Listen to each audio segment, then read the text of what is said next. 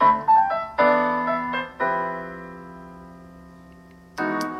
はようございます。VTuber よしよし先生の中の人かぐわです。海外で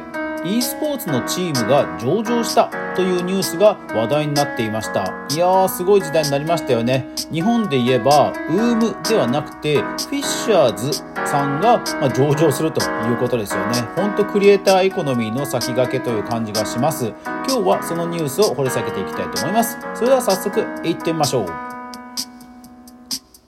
この番組はマーケターとして20年以上フリーランスで活動していますかぐわがネットで好きなことで稼いでいくクリエイターエコノミーについてゆるりと語るラジオ番組です。Apple Podcast、Spotify、Amazon Music、Alexa、OK、Google、ラジオトークで好評配信中。ぜひお好みのアプリでいいね、登録、フォロー、そしてエピソードが良かったら応援拡散よろしくお願いします。毎朝頑張って7時に配信してます。はい、というわけでですね、今日は。すいません、うまく聞き取れませんでした。Google ホームの方がね、反応しちゃいましたね。はい。えー、さて、改めまして、記事の方を見てみましょう。えー、フォーブズジャパン、フォーブズジャパンの、えー、10月27日の記事です。e スポーツの、えー、フェイズクランがスパックで、えー、スパークで上場へと、評価額は10億ドルと。はい。まあ、資金調達、まあ、上場の方式で、まあ、スパーク、目的買収会社というところを介しての上場ではあるんですけどもいやすごいですね e スポーツのチームいわゆるクリエイター集団が、えー、上場するというのは多分世界的にも本当に初めてじゃないかっていう気がします。あのー、日本でもあの芸能事務所ってまあ多くの場合上場してないんですよね。ABEX とえ、それから吉沢亮さんとなどがいる、まあえー、アミューズぐらいなんですね。うん、だからその親会社の事務所が上場するならまだしも、まあ、そのクリエイター当人たちの集団が、ま、上場するということでいやー本当まさにクリエイターエコノミーのもう最先端というような、ま、事例かと思うんですよね。はい。いやそれでも評価額がもうすでに10億ドルになっていると。10億ドル、えー、1000億ですか。1000億円。すごいですよね。うん、でまあもともと出資している人たちが結構その MBA とか NBA とか NFL とか、まあ、有名プロアスリートなどなどそうそうたるメンバーがねもうすでにあの出資をしていてその出資している人たちも要はクリエイターとかアスリートとか、まあ、そういう人たちだということなんですよね。うんですから、えー、日本でいうとほらあのサッカーの本田圭佑さん本田圭佑さんがねあのサッカー教室とかいろんなこうビジネスを展開してるじゃないですか。まあそういうところがまあ上場するとか、まあ、そういうビジネスの座組というか、まあ、そういうのをちょっとまあかん似たような感じはしますよね。うんまあ、とはいえですよ。とはいえすごいですよね。はい。さあそのフェイズクランなんですがまあ世界中で超超超ウルトラ人気の e スポーツプレーヤーたちが、えー、介する、えー、まあクリエイター集団です。えー、フォートナイトで言うと多分日本で、えー、もう知ってる人も多いと思い思うぐらい、まあ、有名な人いっぱいいます。えっ、ー、とビズルさんセンテッドさんダブズさんキングさん、えー、マートさん、メガさん、モングラールさん、ネイト・ヒルさん。多分、えっ、ー、と、モングラールさん？モングラールさんは、あの、日本のフォートナイトの、えー、建築方法で一躍有名になりました。ですから、えー、フォートナイト、モングラールなどで YouTube 検索しますと、まあ、たくさん動画が出てきます。うん。モングラールさんは、えー、っと、ツイえー、YouTube が450万フォロワー、Instagram が、えー、460万フォロワー、えー、Twitch というゲーム配信プラットフォームでは、えー、490万フォロワー、Twitter が200万フォロワーと と、とんでもないすごいですよね。だからまあ、その所属する、で、えっ、ー、と、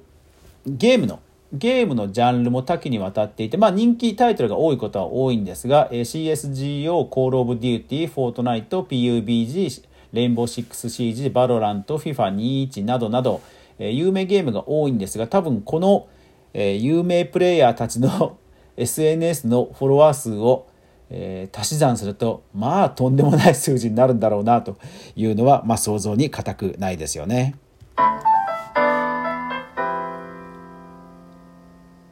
そういう意味では、まあ彼らのビジネスポテンシャルはまあとんでもない大きい、とんでもなく大きいわけですよね。ですからまあ、この数字をもっとすれば、その評価額もまあ当然だなという気もします。で、えスポーツビジネスや芸能ビジネスを考えた時にまあ儲け方は稼ぎ方はたくさんあって例えばあのスポーツで言うとまあスポーツチームの運営はまあお金かかるんですよ。スポーツチーム。要は野球チームを持った持つともものすごくお金かかってまあ基本的には儲からないんですね、うん、やっぱり強くしなくちゃいけませんから。とはいええー、球場スタジアムなどは、まあ、コロナも多少あるんですけど、まあ、やっぱり儲かるんですよ。あの箱ビジネスはね。うん、だからスポーツだとまあそういう稼ぎ方があったりあと芸能ですとまあ本当にいろんなねコンサートとか、え、興行興行をやったりグッズを販売すると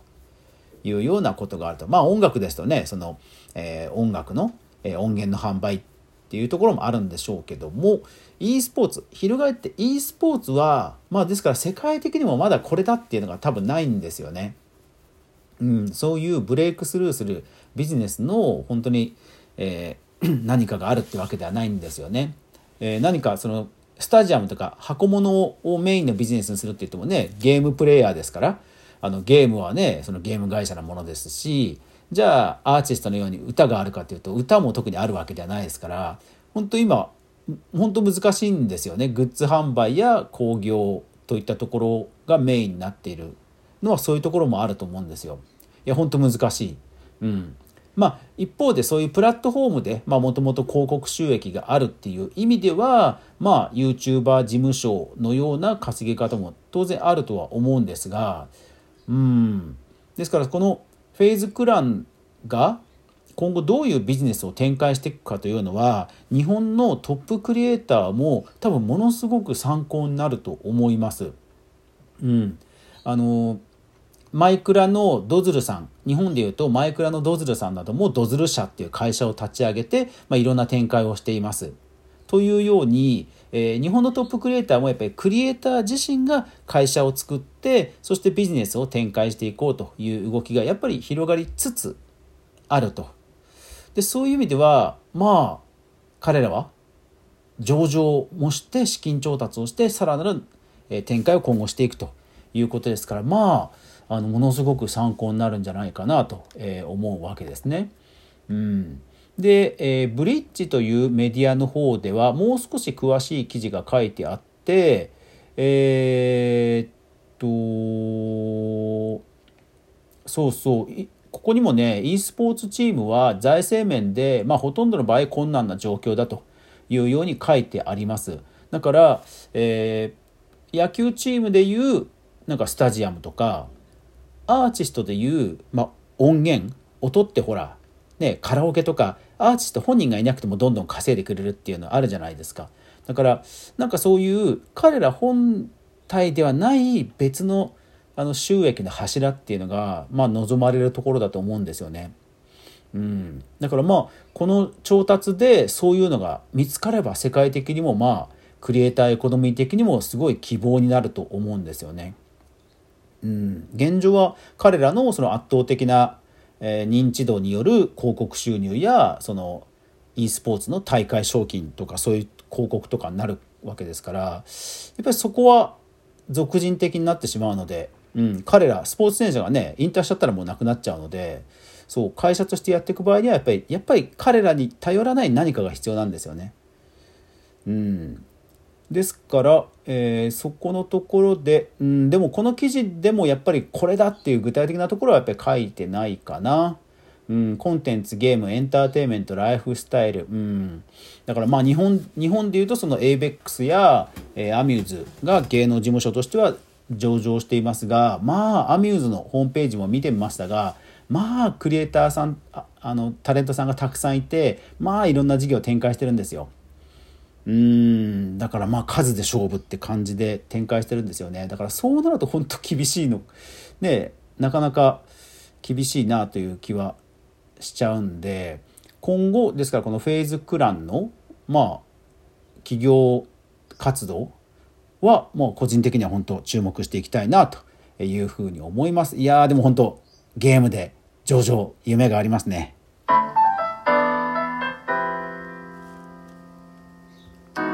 はい今日は、え海外の e スポーツ市場の、まあ、最新トピックを取り上げました。まあ、クリエイターエコノミーっていうと、本当にゲーム実況でね、稼ぐというところも非常に大きなね、ジャンル占めますけども、参考になった人もいるんではないでしょうか。というわけで、えクリエイターエコノミーに関するニュースや話題を取り上げますので、ぜひ応援フォローよろしくお願いします。ご視聴ありがとうございました。それでは今日一日素敵な一日になりますように。いってらっしゃい。